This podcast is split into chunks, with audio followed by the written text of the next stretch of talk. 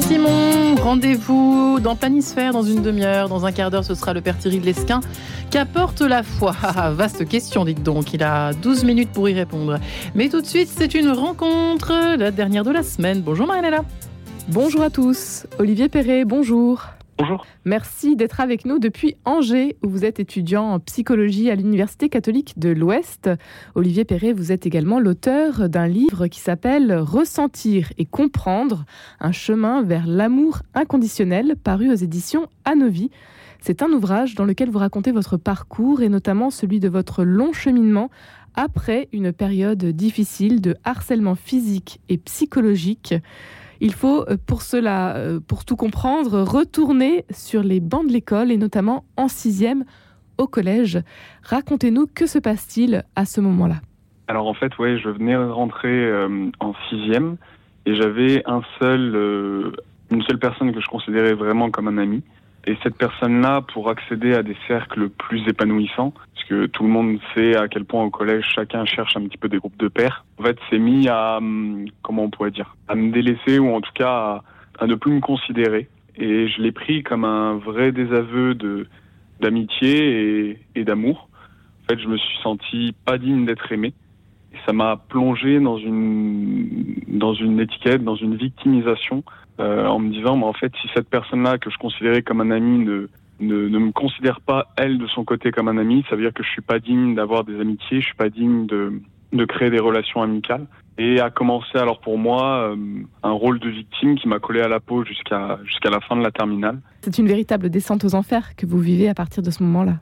Oui, c'est ça. C'est-à-dire que je suis tombé sur des personnes qui ont vu cette faille-là et qui ont décidé d'appuyer dessus donc avec des insultes, avec de la violence physique, euh, psychologique, du de matériel. C'est une souffrance que vous traversez tout seul. Ça dure euh, près de 7 ans, puisque ça, ça se poursuit jusqu'à la terminale environ.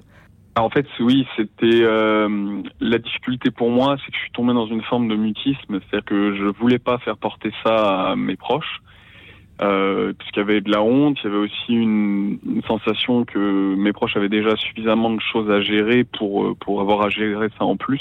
Et donc je suis resté avec ça seul. Et euh, du coup je n'arrivais pas à sortir, les profs ne se rendaient pas compte de ce qui se passait pour moi. Et je suis resté avec ces parts-là de ma vie qui restait euh, bah, qui restait dans le silence. Voilà, aucune possibilité de sortir en fait de cette spirale-là infernale dans laquelle j'étais. Au quotidien, euh, vous tentez euh, finalement euh, de survivre. Vous êtes habité par euh, la question de la mort que vous que vous souhaitez presque. Oui, en fait, je pense que toute personne qui qui vit du harcèlement scolaire à ce niveau-là et surtout dans un mutisme est forcément habité par des pensées noires, non pas avec une volonté de mourir, mais une volonté de ne plus souffrir.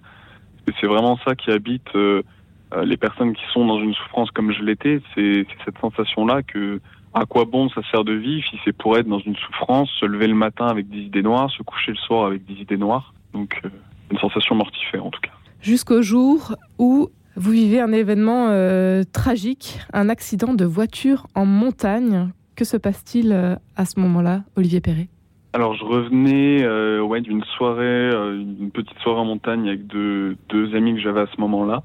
Il y en avait un des deux qui venait d'avoir une voiture, une belle voiture, une voiture de presque de course, et qui a décidé de nous montrer la vitesse de son de son nouveau bolide. Et on est tombé en fait dans un ravin en montagne. Et au moment où, on commence où la voiture commence à tomber il y a comme une sensation de porte qui s'ouvre. Pour moi j'ai comme cette sensation là que enfin je vais être libéré du poids de cette souffrance que que je portais depuis des années et que j'allais accéder à autre chose. Et je me sentais léger. Je m'étais jamais senti aussi aussi léger et aussi ouais aussi heureux heureux de ma vie. Et au moment où je, je commence à à sentir en fait cette sensation là il y a comme une voix qui est la mienne mais qui vient de l'extérieur qui me dit mais qu'est-ce que j'ai fait de ma vie? Et là c'est comme si les portes qui semblaient s'ouvrir se referment et, et le trou noir. Et là quelques secondes après quand je me réveille et que je sors de la voiture je sens que quelque chose a basculé que je ne suis plus le spectateur de ma vie mais que je pose enfin le premier pas pour redevenir acteur vous euh, devenez acteur de votre vie à partir de ce moment de cette prise de conscience euh, radicale suite à votre accident de voiture euh, Olivier Perret. Quel va être ce premier pas justement de ce grand changement dans votre vie? Alors, le premier pas ça, a été dans de commencer cette quête vers cette sensation que je venais d'avoir. Je venais de sentir qu'il y avait quelque chose de particulier qui venait de se passer. J'avais pas encore mis le doigt pour comprendre que c'était la sensation qu'on a quand on se sent digne d'être aimé, mais je voulais revivre cette sensation-là. Et je me suis dit, je ne peux pas attendre des autres qui m'aiment tant que je ne m'aime pas moi-même. Donc j'ai commencé à changer mon alimentation, changer mes habitudes, faire du sport pour porter un autre regard sur mon corps.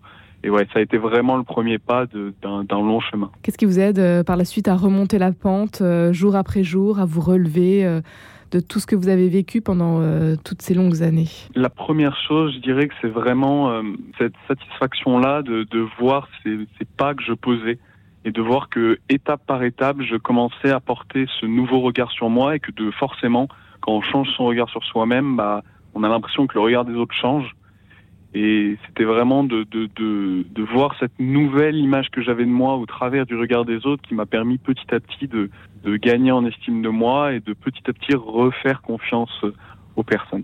Vous n'aviez à l'époque euh, pas du tout la foi. Est-ce qu'il y a euh, à l'époque euh, une rencontre qui vous a marqué?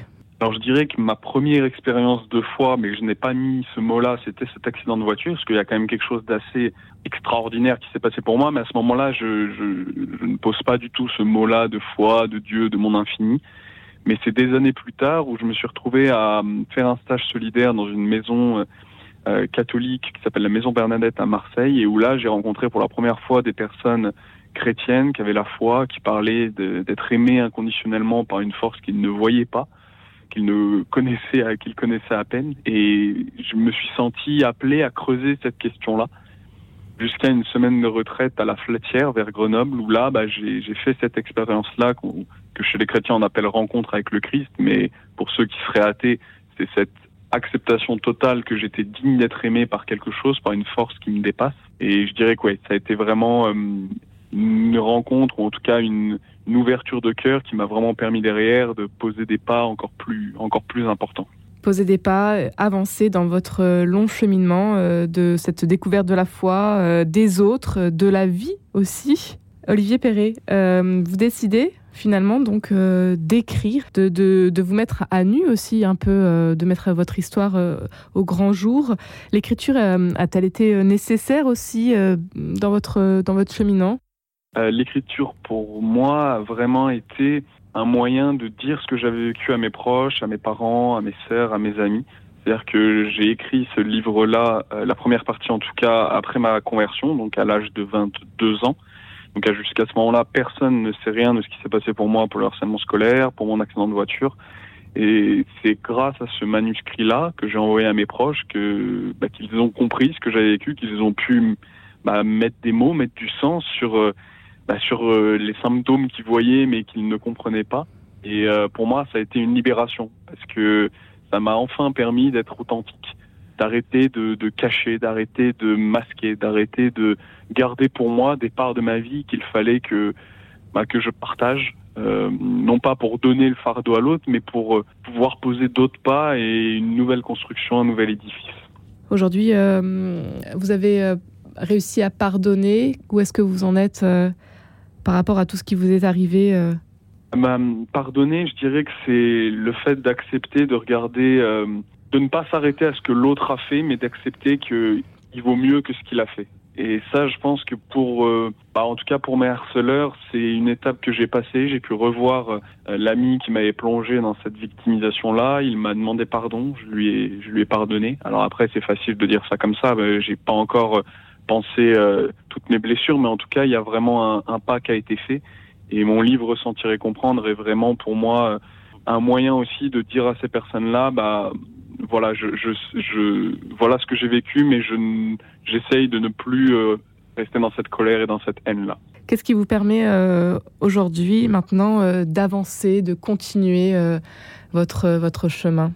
Ce qui me permet d'avancer, c'est de continuer à voir que plus j'avance sur ce chemin d'accepter la singularité de chacun, plus je me rends compte en fait que je me sens porté en fait dans cette quête là d'amour inconditionnel. Parce que l'amour inconditionnel, pour moi, c'est quelque chose qui n'est pas accessible euh, dans le monde humain, mais qui vers lequel on peut tendre. C'est-à-dire d'essayer d'aller vers un accueil, un amour inconditionnel euh, de l'autre dans sa singularité. Et pour moi, c'est vraiment parmi ces rencontres, parmi, par exemple, Jean-Michel Dunant que j'ai rencontré il y a il y a quelques années qui font partie de ces personnes-là, qui continuent de me, de me, montrer que je suis sur cette bonne voie qui me permet de m'épanouir et qui permet de me rapprocher de, de ces valeurs-là qui me tiennent particulièrement à cœur. Au quotidien, vous êtes euh, plus attentif euh, aux autres, finalement, aux personnes qui sont peut-être euh, euh de, mises, à l'écart, marginalisées? C'est ça, et j'essaye aussi de, de ne pas m'oublier moi. C'est-à-dire j'essaye de, de ne pas oublier que le, la seule personne que je peux véritablement aider, c'est moi-même et que je ne suis pas là pour porter la souffrance des autres. Je peux être là pour porter un regard, pour pour essayer de soutenir, mais je ne suis pas là pour porter la croix des autres et j'ai déjà suffisamment à faire avec la mienne. Quelle est la parole de l'Évangile qui vous porte euh, dans votre quotidien, Olivier Perret? Pour moi, c'est aimez-vous les uns les autres comme je vous ai aimé. Et vu que Jésus nous a aimés euh, d'un amour parfaitement inconditionnel, je pense qu'on peut tendre vers ça. Et alors pour terminer, euh, peut-être euh, le message, notamment concernant le harcèlement scolaire et ceux qui euh, seraient peut-être euh, encore aujourd'hui concernés. Alors euh, je voudrais pas tomber dans une forme d'injonction en disant euh, essayez d'aller parler, il faut parler, parce que je je veux pas que ça soit culpabilisant.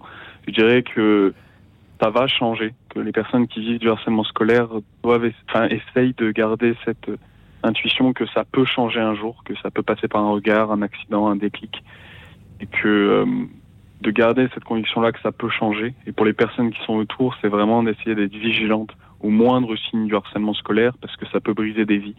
Moi, j'ai eu cette chance-là que ça d'en sortir, mais d'autres, c'est déjà la fin. Un grand merci Olivier Perret d'avoir été avec nous aujourd'hui. Votre témoignage et votre livre à découvrir donc ressentir et comprendre, c'est paru aux éditions à nos vies. Merci Marie-Léla, on vous retrouve lundi matin 10h03.